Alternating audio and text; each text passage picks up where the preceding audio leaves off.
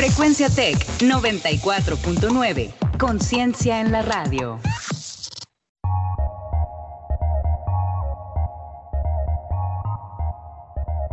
En 30. En 30. En 30. En 30. En 30. En 30. En 30. En 30. En 30. Bienvenidos.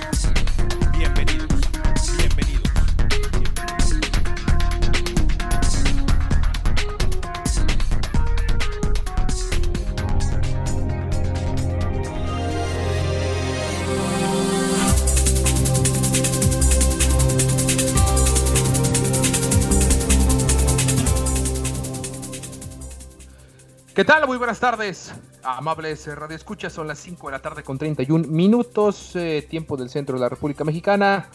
Eh, la temperatura en la ciudad de Monterrey actualmente 31 grados Celsius. Sean bienvenidos a su programa informativo en 30, transmitiendo desde Frecuencia Tech 94.9 de FM. Los saluda este inicio de semana, eh, como todos los días, quienes habla Juan Carlos Flores Turroviates en compañía de Ricardo Romano Corona. Hoy es eh, lunes, como les comentaba, 24 de agosto. Acompáñenos en esta media hora de información que tenemos para todos ustedes. Eh, ¿Qué tal, Ricardo? ¿Cómo estás? Te saludo. Bonito inicio de semana. Un inicio de semana donde los niños, bueno, todos los eh, estudiantes de nivel básico y medio superior ya regresaron a las aulas virtuales o más bien a las aulas por televisión. O al menos lo están intentando. Muchas gracias a todos los que nos escuchan también por www.frecuenciatech.com.mx y nuestras redes sociales en Facebook como Frecuencia Tech 94.9 e Instagram arroba frecuencia-tech. Les recordamos nuestras cuentas de Twitter donde podrán ponerse en contacto con nosotros.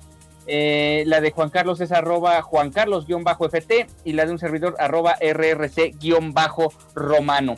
Un saludo a todas las personas que nos escuchan en nueve países alrededor del mundo y quienes nos sintonizan diariamente a través de las plataformas de Spotify, Anchor FM, Overcast, Breaker, Google Podcast, Pocket Cast y Radio Public. Un día como hoy, 24 de agosto, pero de 1944, durante la Segunda Guerra Mundial, París es liberada de la ocupación alemana. Eso ah, acontecía en 1944 ya en el final de lo que habría sido ese conflicto bélico que involucró a muchos, a decenas y decenas de países. Eh, hoy les hablaremos sobre la migración, nueve, migran 9000 de colegios a, de, migran 9000 de colegios privados a, a públicos. Senadoras panistas denuncian a David León y Pío López Obrador en la, en la Fiscalía General de la República por la presunta corrupción de los videoescándalos de la semana pasada, en particular los que involucran al hermano de López Obrador, y anuncia Cuba el inicio de ensayos de su vacuna contra COVID-19, se llamará Soberana 01. Además, para todos los deportistas fifís, les hablaremos de la final de la Champions y la derrota del PSG. Y ahora sí, vamos con información del ámbito local en corto. En corto. Las noticias locales. En corto. Las noticias locales.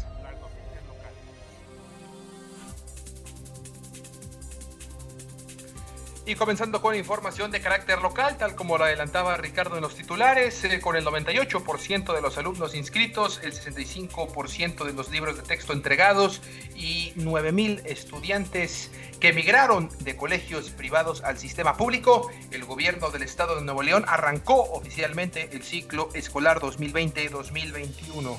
El arranque del ciclo será diferente, pues las clases serán transmitidas por radio y televisión, pues aún no hay una estimación sobre cuándo sería seguro volver a las actividades presenciales en las aulas. La ceremonia oficial también fue diferente. Inició con la solemnidad de los honores a la bandera realizados desde la cuarta región militar y terminó en una plática entre el gobernador Jaime Rodríguez y niños de primaria y secundaria, todos conectados en línea desde sus casas.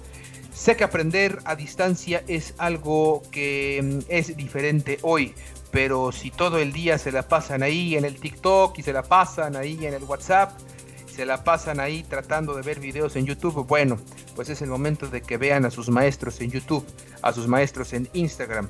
Los maestros van a aprender también a usar TikTok, así lo dijo Jaime Rodríguez Calderón porque es más fácil aprender en 15 segundos que en 3 o 4 horas sentados viendo la televisión, así lo afirmó el gobernador.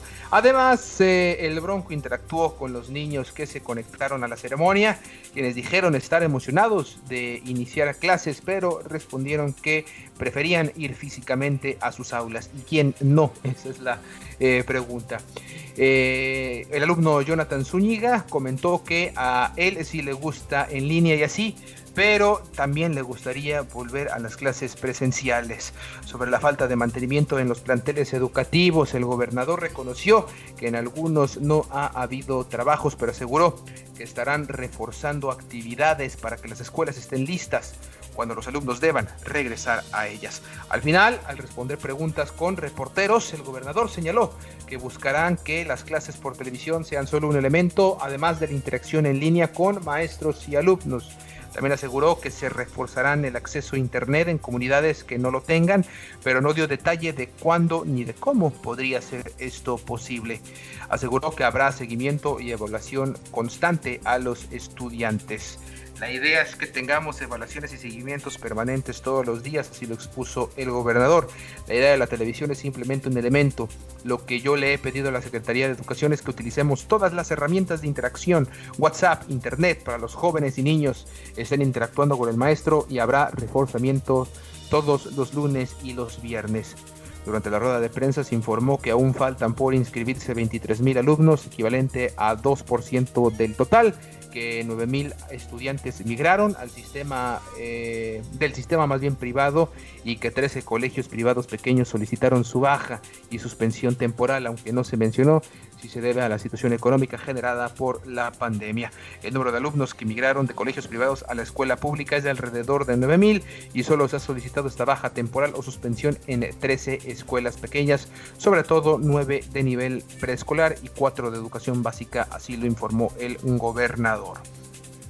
En total, estos 9.000 son de todos los niveles de educación privada a la educación pública. Pues así está el, informe y el primer día de clases en esta nueva normalidad que esperemos y termine pronto para regresar ya a la manera de clases presencial y no nada más a nivel básico, medio y medio superior, sino también eh, a nivel ya eh, superior. El lunes, el próximo lunes, el 31, si no mal recuerdo, ya eh, iniciará clases eh, de manera en línea la máxima casa de estudios en el estado, la Universidad Autónoma de Nueva León, mientras que eh, en nuestro caso el sistema tecnológico del TEC de Monterrey, pues ya estamos en la tercera semana de clases, iniciando la tercera semana de clases. En más información, con eh, de carácter local, por supuesto, con 40 votos a favor, 0 en contra y 0 abstenciones, el Congreso local aprobó la ratificación de Ángel Mario García como magistrado del Tribunal Superior de Justicia y la reposición de los salarios vencidos desde el 1 de marzo del 2018. Tras ocho desacatos, el legislativo avaló primero en la Comisión de Justicia y después en el Pleno el, el, nuevo periodo de García por 10 años contados a partir del 1 de marzo del 2018, fecha en la que el ex magistrado terminó el primer periodo. La Diputación Permanente le tomará protesta a García el día miércoles. Pues por fin eh, lograron, lograron eh, ratificar a este magistrado después de los ocho desacatos y después de la tremenda amenaza que les llegó del eh, Tribunal Superior de Justicia de la Federación, donde iban a eh, pues a desbancar a todo el, el Congreso local, pues ya por fin se logró. En más información, luego de que los dueños de salones de eventos se manifestaron para buscar su reapertura sin éxito, representantes de gimnasios iniciaron una protesta fuera de la Secretaría de Salud Estatal para también exigir la reactivación de los centros de ejercicio. Queremos trabajar, es la consigna con la que buscan un diálogo con el titular de la dependencia, el doctor Manuel de la. Además, los manifestantes bloquearon la calle Matamoros y ahogaron la vialidad. Los vehículos que cruzaron por esta arteria debieron dar vuelta en Escobedo para sacarle la vuelta a la manifestación.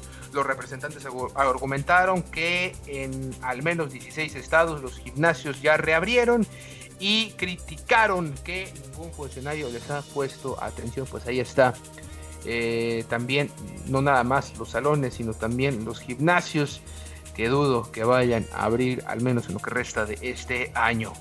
Ya por último vamos a pasar al reporte del COVID-19 en, la entidad y es que el secretario de Salud de Nuevo León, el DOC de la O, reportó hoy 45 muertes más por COVID-19, así como 501 contagios nuevos. Con estas cifras, el total de defunciones asciende a los 2.085, eh, mientras que la cantidad de casos confirmados es de 46.524. Los fallecimientos que se reportaron hoy corresponden a pacientes entre los 36 y 86 años. También se informó que hay 1.347 personas hospitalizadas, de las cuales 992 son casos confirmados y 382 sospechosos. Hasta ahora hay 37.592 pacientes recuperados y 6.847 que continúan bajo observación. Pues así está el reporte el día de hoy lunes. Eh, y como ya lo saben, también eh, tenemos, por supuesto, esta atenta invitación por parte del sistema TechSalud para todas aquellas personas que cuenten con la licenciatura en enfermería o enfermera general y un año de experiencia como mínimo. Adelante, Ricardo, te escuchamos.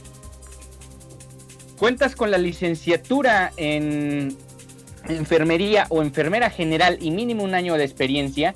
Tech Salud, una de las instituciones de salud de mayor prestigio en México, te invita a formar parte del equipo de héroes y heroínas que ayudan a salvar vidas en la lucha contra el COVID-19.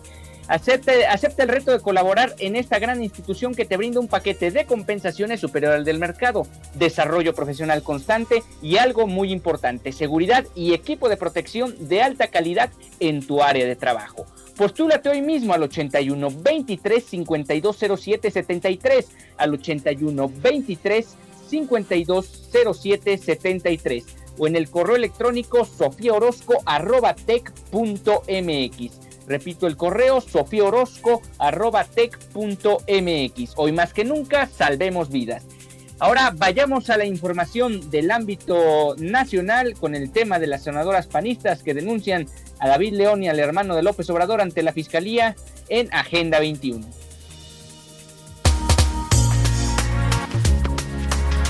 Agenda 21. Actualidad global.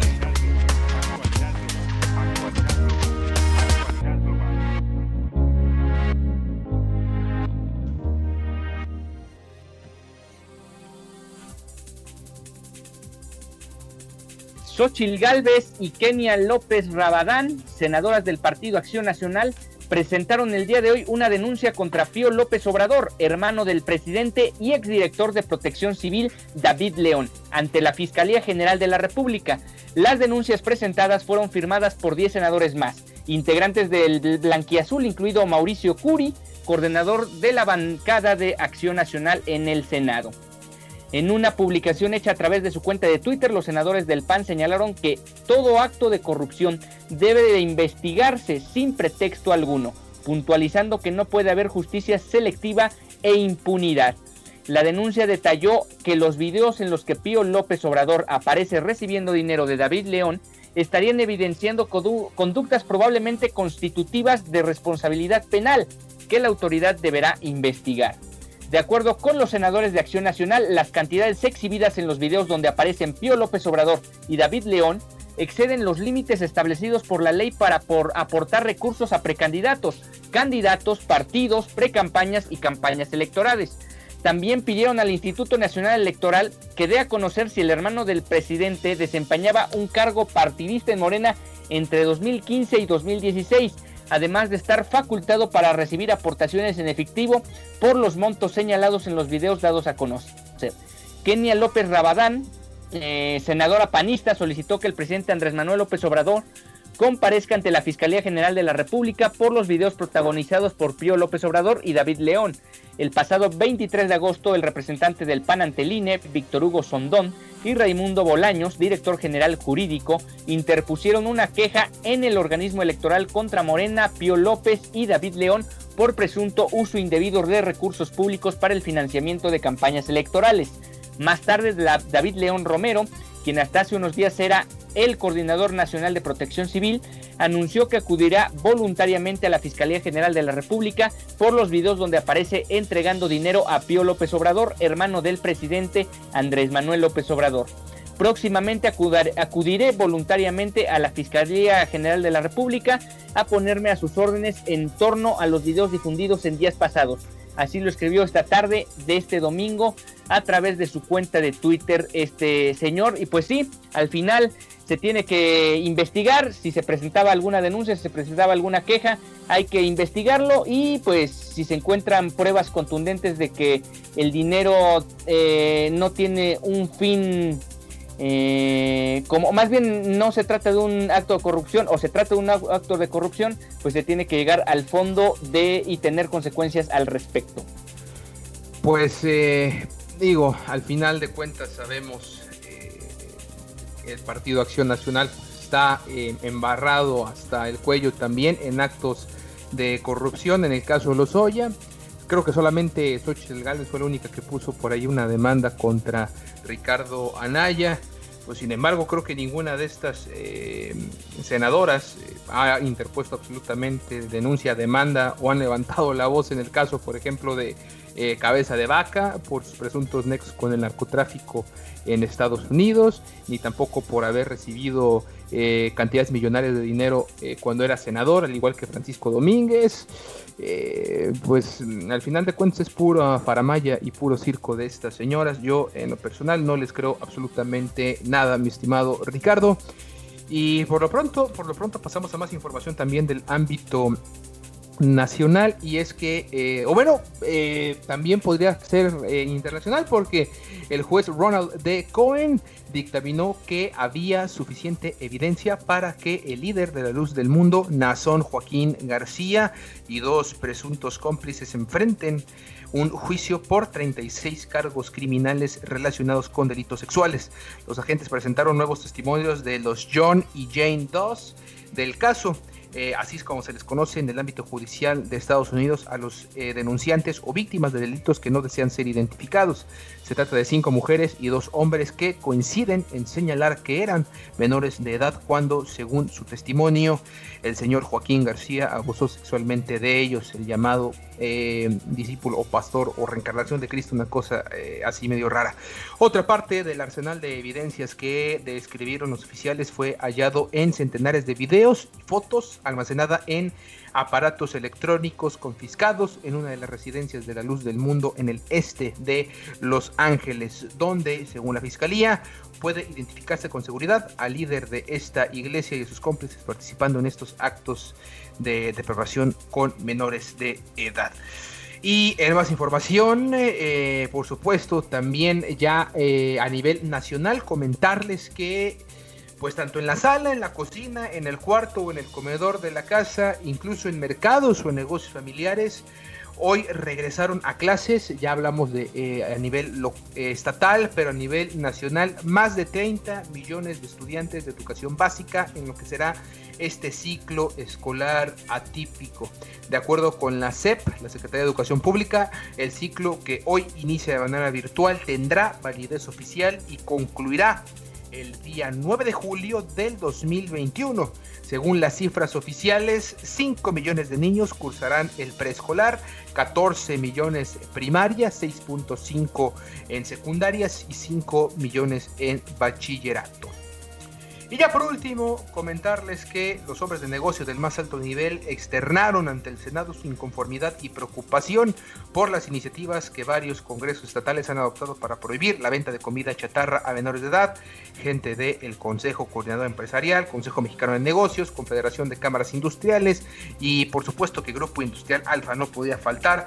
Entre ellos plantearon sus inquietudes en videoconferencia a la Junta de Coordinación Política encabezada por Ricardo Monreal. Real. Y ya por último, antes de pasar a la actualización del virus en México y el mundo, eh, tal como lo adelantó la semana pasada el presidente Andrés Manuel López Obrador, se subió por primera vez al avión presidencial TP-01, en donde grabó un video promoviendo la rifa del avión comercial de la aeronave que se realizará el próximo 15 de septiembre. Un video que ya le está dando la vuelta a todas las redes sociales. Imperdible, eh, véalo si tiene la posibilidad. Ahora sí, mi estimado Ricardo, eh, coméntanos la actualización del virus y el mundo. Hoy es lunes de Consulta Mitops. Y que destacar en los últimos siete días, pues bueno, en el mundo se superaron los ya 23 millones de contagios detectados y las 800 mil muertes, de las cuales más de la mitad están en cuatro países, Estados Unidos, Brasil, México e India. Perú está por superar a Bélgica como el país con más muertes por millón de habitantes y así muchos países por superar en el top 10 a países europeos. Esta semana México superó a Francia. En la semana los casos pasaron de 522.162 a 560.164, hablo de México, y el número de muertes de 56.757 a 60.480, es decir, hubo 38.002 casos adicionales, eh, menos que los 41.000 de la semana anterior, y 3.723 decesos más, claramente menos que lo acontecido la semana también anterior con 4.459, eso en 7 días. El ranking de contagios detectados en el mundo sigue por mucho Estados Unidos siendo el más alto con 5.8, Brasil con 3.6, India iba eh, como lamentablemente porque es un tema muy delicado, pero va subiendo muy muy rápido su, el tema de los contagios, ya tiene 3.1 millones de contagiados, Rusia 946 mil, Sudáfrica 603 mil, Perú 594 mil y México en séptimo lugar con 700, 560 mil, perdón. En cuestión de muertes, Estados Unidos 180 mil, Brasil 114 mil, México 60 mil. Es muy probable que la India lo supere este, esta semana con 57 mil muertes. Reino Unido 41 mil, Italia 35 mil, Francia 30 mil, España 28 mil, le sigue Perú e Irán con 27 mil y 20 mil respectivamente. Bélgica con 861 muertes por millón de habitantes, Perú ya muy cerca en 837 eh, muertes por millón de habitantes, España 617, Reino Unido 610, Italia 586, Suecia 575, Chile 567, Estados Unidos 545, Brasil 539 y México 473. En el mundo son en promedio 104 muertes por millón de habitantes. Y ah, pues así están los datos de, lo que fue esta semana. Eh, más que nada, eh, parecía que ya hay un, un, descenso ahora sí sostenido de los contagios y de muertes en México, pero eso no significa que hay que bajar la guardia hasta que esto no esté completamente controlado eh, por las autoridades, tanto a nivel local como a nivel federal. Estamos lejos de estar lejos del peligro, valga la redundancia, con el tema del COVID-19. Exactamente, en cuanto a las muertes, eh, como lo comenta Ricardo, es muy probable que México vaya a bajar al cuarto lugar, pero esto sería más que por lo que ha hecho México, por, lo, por la difícil situación en eh, en la India, que está eferveciendo los contagios y las muertes en un país con tantos millones también de habitantes. Y eh, siguiendo eh, información internacional, pero que tiene que ver con el, por supuesto, con el coronavirus.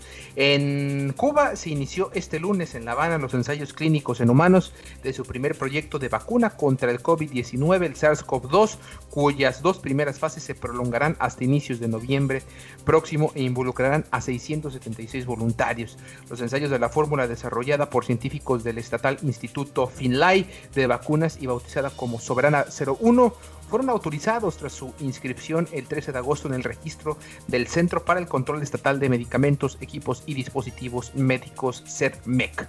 La vacuna cubana superó con éxito entre mayo y agosto la etapa de experimentación en animales y es el primer candidato vacunal en un país eh, de América Latina aprobado para ensayos clínicos según el director del Instituto Finlay, Vicente Vázquez. La segunda fase comenzará el 11 de septiembre con la vacunación de los restantes voluntarios hasta alcanzar los 676 previstos. Los, los principiantes en los ensayos, o más bien los participantes en los ensayos, recibirán dos dosis de la vacuna con un intervalo entre 28 días y se estudiará su respuesta a lo largo de dos meses. El centro estatal ha fijado como 21 de enero de 2021 la fecha de finalización del estudio de la vacuna, cuyos resultados estarían disponibles el 1 de febrero para ser publicados el día 15 del mismo mes el país caribeño cuenta con una reconocida industria biotecnológica y farmacéutica que produce actualmente ocho vacunas contra enfermedades como la meningitis eh, meningocoxigia, el cáncer de pulmón terapéutica y los pulmones y tumores sólidos, entre otras enfermedades. Y por último, antes de pasar a lo que sucedió este domingo en la final de la Champions League, el presidente Donald Trump fue nombrado oficialmente como candidato presidencial republicano el día de hoy para las elecciones del 3 de noviembre en el inicio de la convención nacional del partido. El actual mandatario hizo una aparición sorpresa ante un grupo reducido de delegados reunidos en el centro de convenciones de Charlotte, en Carolina del Norte, y aseguró sin pruebas que los demócratas preparan un fraude electoral a través de los votos por correo. Así, ya está, entonces se inicia la carrera entre Biden y Donald Trump. Vámonos ahora sí con la información deportiva desde las gradas. Desde las gradas, lo último en deportes. Lo último en deportes. Lo último en deportes.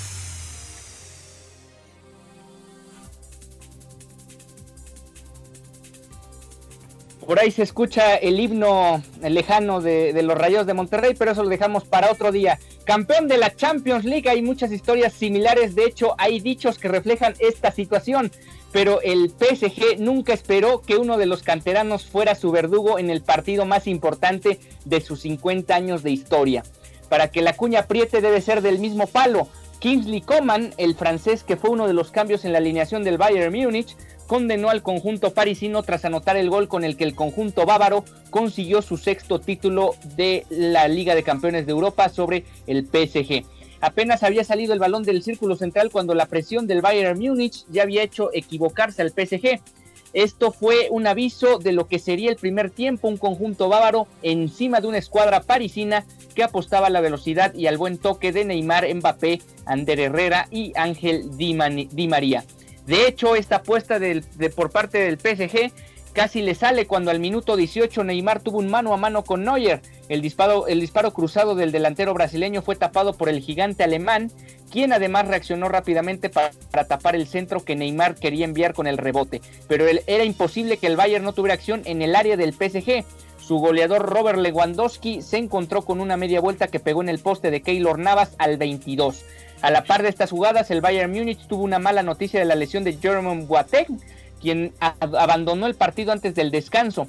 La primera parte terminó con dos jugadas peligrosas por bando y la primera un penal en movimiento para Mbappé que el francés definió de tibia manera. Por su parte, el Bayern terminó los primeros 45 minutos reclamando un penal sobre Kingsley, quien el silbante dejó correr. De hecho, Coman fue uno de los hombres más importantes del partido, más allá del gol del título. Kingsley fue una pesadilla para la defensa parisina que nunca supo cómo controlarlo y este se vio en la jugada, este se vio como protagonista en la jugada del gol. A pesar de este y de los avisos que dio en el primer tiempo, Coman siguió teniendo una avenida por su banda donde, donde encaraba y se entraba a placer. Esto hizo que Thomas Tuchel moviera sus piezas con el fin de tratar de empatar el partido, pero solo tuvo una jugada clara cuando Marquinhos se plantó frente a Neuer y estrelló su disparo en la humanidad del portero alemán al 70. Mientras el tiempo se iba consumiendo, la desesperación del PSG iba aumentando y a la par de las ideas para empatar el partido se escasearon las mismas. Las genialidades de Mbappé y Neymar brillaron por su ausencia, lo que sí se presentó al final fue el espíritu de equipo encarnando en un jugador que nadie pensó que fuera la figura del partido. Y la ley del ex se hizo pesar más que nunca y en un partido en la final donde el viejo dicho de la cuña sentenció la suerte de un Paris Saint Germain que aún no consigue su principal objetivo después de gastar 1.300 millones de euros en contrataciones en los últimos 10 años. Pues ahí está el, el Bayern München con lo mínimo eh, y con una también Champions eh, muy destacable. Eh, será el 24 de septiembre, dentro de un mes exactamente, cuando el Sevilla y el Bayern se vean las caras en la Supercopa de Europa de la UEFA. Y con esto ya llegamos al final de una edición más de su programa informativo en 30. Nos escuchamos nuevamente el día de mañana martes con mucha más información para todos ustedes. Los saludó quien eh, les habla en la conducción Juan Carlos Flores en compañía de Ricardo Romano. Gracias a Marco Cobos y a eh, Osvaldo Guerrero por la coordinación y producción de este programa. Todos bajo la dirección de Jesús Uresti. Los invitamos a que permanezca en la sintonía de frecuencia Tec 94.9 de FM. Que tenga usted una excelente tarde. Hasta mañana.